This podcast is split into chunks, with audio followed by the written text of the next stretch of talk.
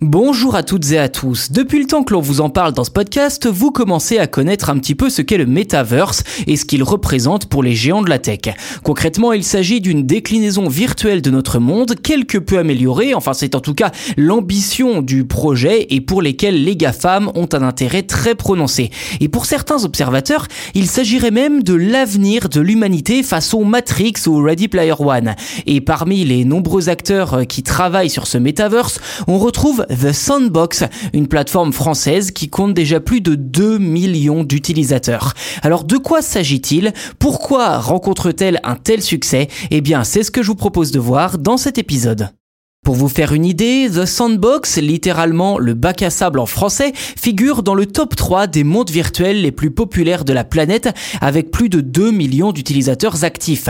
Mais avant de connaître un succès mondial, ce metaverse est avant tout un succès français et qui ne date pas d'hier. En réalité, The Sandbox a été créé par Sébastien Borgé et Arthur Madrid en 2011 avec un principe simple, chaque joueur pouvait créer son propre univers 2D avec héros et ennemis, le tout sur de multiples niveaux.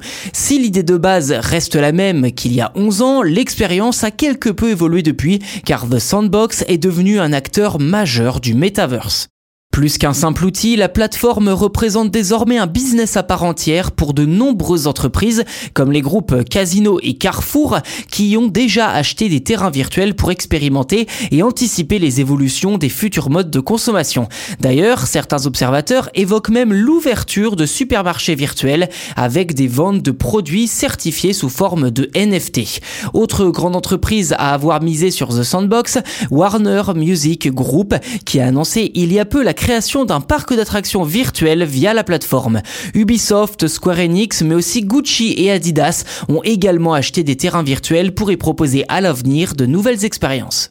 Au total, près de 200 marques ont déjà investi dans The Sandbox avec l'ambition d'interagir davantage avec leurs clients et proposer de nouvelles expériences. Sur près de 166 000 parcelles disponibles dans ce métaverse français, près de 20 000 ont déjà été vendues, dont une sur cinq appartient à une entreprise.